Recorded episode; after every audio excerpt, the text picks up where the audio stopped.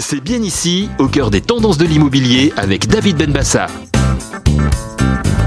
Souvent boudé, associé à la lointaine banlieue, le pavillon connaît un regain d'attractivité sous l'effet du confinement.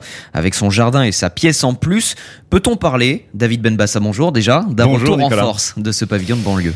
Un retour en force, en tout cas, on peut parler peut-être d'une revanche. Oui, les pavillons de banlieue ont recommencé à tirer après les confinements, surtout en Ile-de-France, il faut bien dire. Les Parisiens veulent deux choses euh, maintenant, c'est vrai, de la surface et des espaces verts. Et ça, c'est l'effet un petit peu confinement, on veut les voir à l'extérieur. Donc le pavillon, c'est aussi la possibilité de pouvoir agrandir son logement plus facilement, l'adapter en fonction des changements familiaux ou de l'état de santé. C'est primordial. Alors une question, est-ce que c'est un simple phénomène passager ou alors une véritable tendance de fond?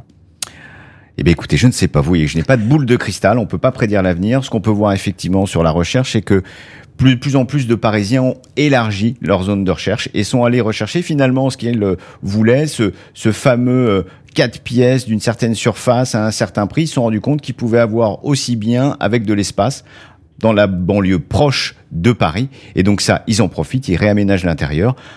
C'est une tendance de fond. En tout cas, c'est une, une réappropriation de l'espace et de son habitat. Et ça pose des questions en termes de ben voilà de d'offres de transport public, d'offres de connectivité aussi des, des, des bâtiments.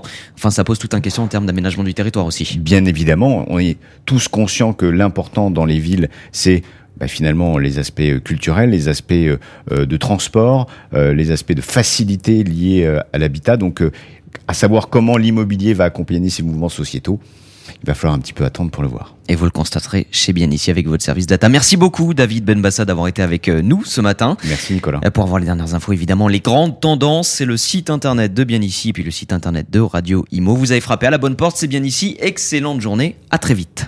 C'est bien ici, au cœur des tendances de l'immobilier avec bienici.com.